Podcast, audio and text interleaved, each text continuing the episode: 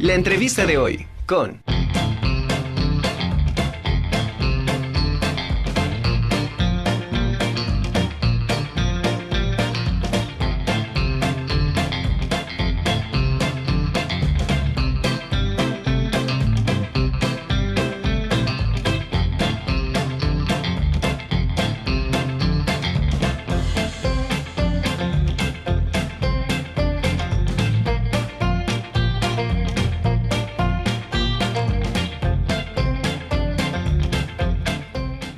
ahora saludo con muchísimo gusto al maestro marino Alejandro Valderas. Él es el director del Bufet Jurídico Gratuito Universitario de la UAP y nos trae un tema muy interesante que se refiere a juicio oral familiar. ¿Cómo está, maestro? Buenas tardes, bienvenido. Hola, ¿qué tal? Muy buenas tardes. Pues me da mucho gusto saludarles como todos los jueves y efectivamente hoy vamos a hablar del juicio oral familiar. Fíjense ustedes que uno de los retos de, los abogados y del público en general es acostumbrarnos a que en los procesos jurisdiccionales pues va a imperar indudablemente que la oralidad. Eh, fíjense ustedes que actualmente pues en materia laboral, en materia penal y en materia mercantil pues ya están perfectamente implementados esos procesos eh, orales y actualmente en el estado de Puebla está en proceso de implementación de esta modalidad de juicios orales en materia familiar al menos en la capital del estado y en el Distrito Judicial de Cholula, Puebla, pues ya tenemos esos juzgados de oralidad y entonces pues hay que empezar a olvidarse de aquellos expedientes pues bastante voluminosos. Ustedes han de acordar que pues las personas iban a checar su expediente y eran enormes y además se tenía que presentar una cantidad impresionante de escritos, impresos y pues obviamente que los operadores del sistema jurisdiccional pues se perdían en un mundo de papel. Bueno, pues eso está ya casi por terminar y esto está permeando indudablemente a los juicios orales familiares. Bueno, realmente se llama juicio oral sumarísimo, pero todos los conocemos como juicios orales eh, familiares.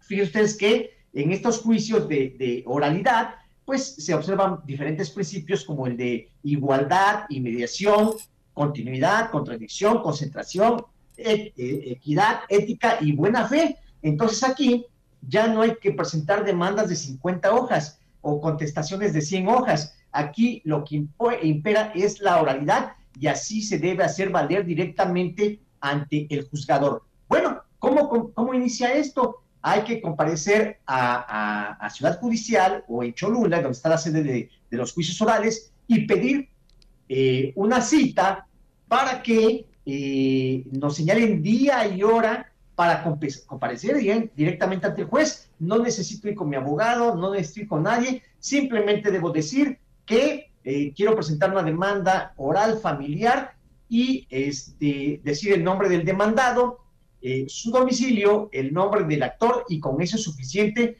para que el sistema de gestión judicial les agende una cita les va a señalar día y hora de eh, eh, la, diligencia, les va a, dar un número de carpeta digital, ya no se llaman expedientes en materia oral familiar, se llaman carpetas digitales y les va a decir el día y la hora que tienen que presentarse ante el juez. Entonces, una vez eh, que se presentan ante el juez, son atendidos directamente por el juez. Los que han tenido la amarga experiencia de, de acudir a juzgados Normalmente nunca estaba el juez en las audiencias, eh, casi siempre eran atendidas por el escribiente y muchas ocasiones por el secretario.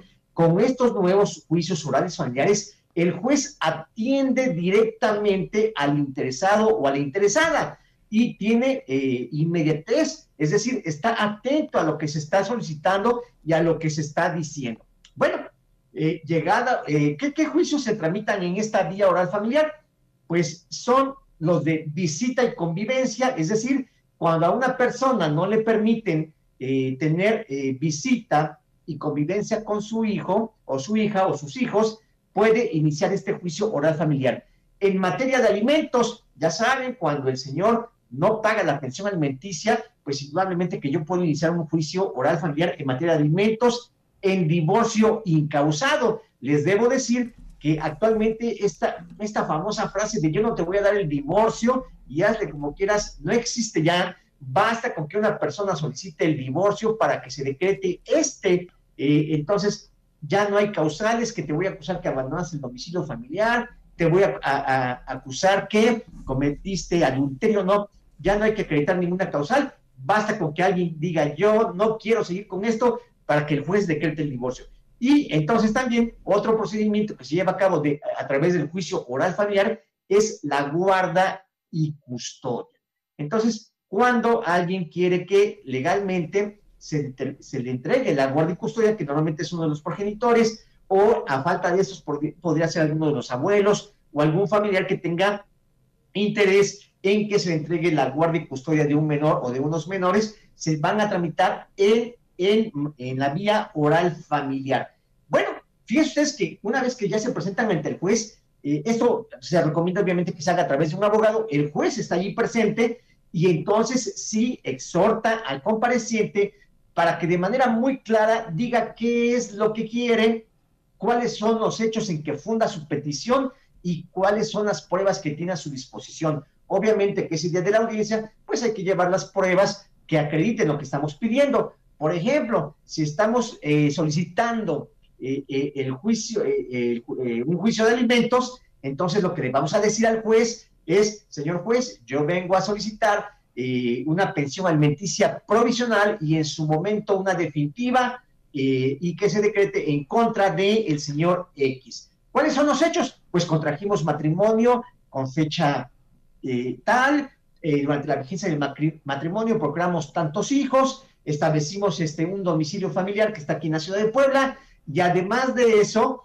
este, pues desde el 3 de marzo del 2022 el señor no cumple con su obligación de proporcionar alimentos y en consecuencia, señor juez, lo que quiero es que se me fije una pensión alimenticia provisional o en su momento, y en su momento la definitiva. ¿Qué pruebas tengo? Pues lo que tengo es el acta de matrimonio, misma que en este momento exhibo, eh, el acta de nacimiento de los menores, una constancia de que el señor trabaja en tal, en tal empresa. Y entonces con eso, el juez en ese momento admite la demanda, se declara competente y ordena las diligencias que sean necesarias, como girar oficios, en todo caso, al registro público de la propiedad para que se informe cuáles son los bienes que tiene el demandado, a la Secretaría de Finanzas para que informe sobre los vehículos, o también al Instituto Mexicano del Seguro Social para ver si es que existe ah, eh, algún registro de la relación obrero-patronal entre el demandado y el patrón. Bueno, Fíjense, así de rápido, así como lo estoy diciendo, así realmente son las audiencias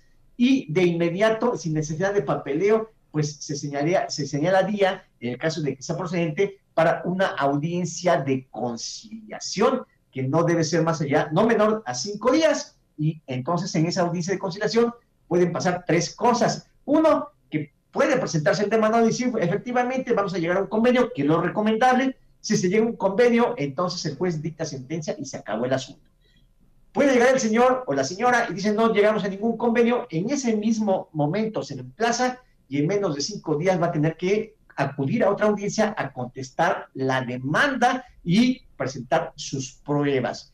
O bien puede ser que lleguen a un convenio, o bien puede ser que no llegue eh, eh, el demandado, se da por fracasada la conciliación y se le emplaza eh, fuera del recinto judicial para que comparezcan posteriormente a una audiencia de, a una audiencia de, contestación y de desahogo de pruebas. Bueno, entonces, si comparece el, eh, el, demandado y acepta los hechos, entonces se va a dictar sentencia en cinco días. Eh, y entonces, pues en el trámite de este tipo de juicios no procede ningún medio de impugnación. Las famosas chicanas que dicen que los abogados hacen que para que se haga largo el juicio interponen todo tipo de recursos. Aquí en estos juicios orales familiares no procede ningún medio de impugnación contra resoluciones de trámite.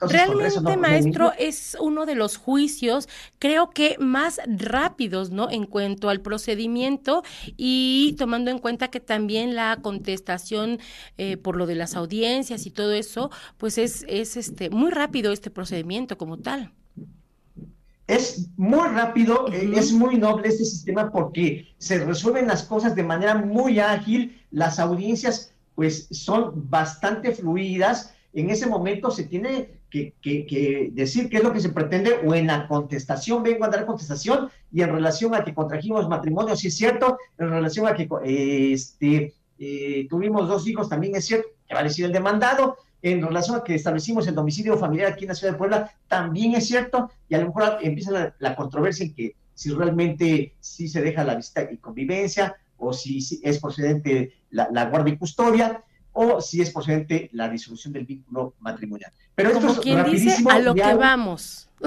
A lo que vamos, y el juez en ese momento está escuchando y si hay alguna petición por alguna de las partes, en ese mismo eh, momento se pronuncia el juez. Eso es muy innovador, porque insisto, anteriormente el juez nunca estaba en, las audiencias, solamente estaba el escribiente y si había algún conflicto llegaba la secretaria. En este caso no hay escribientes, todo queda grabado, videograbado, o sea, este, queda grabado y se puede pedir una copia de la grabación de la audiencia. Y entonces ya no hay nada de que vamos a hacerlo largo, vamos a presentar infinidad de escritos o que los expedientes se vuelven enormes. Todo está videograbado, no hay recursos y estos procesos son muy ágiles. Lo único lamentable es que al menos son nada más en cuatro casos. Divorcio, divorcio causado, visita y convivencia, alimentos y guardia y custodia. Pero es un gran avance. Esto indudablemente que va a permear a todas las áreas del derecho. Claro, claro.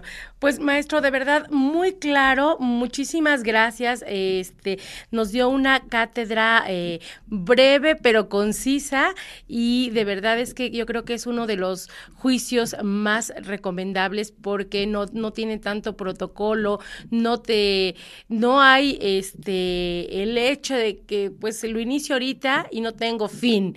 Pero pues muchísimas gracias y entonces la próxima semana estamos en contacto con usted para eh, abordar otro tema. Gracias, maestro. Muy bien, muy buena tarde, hasta pronto.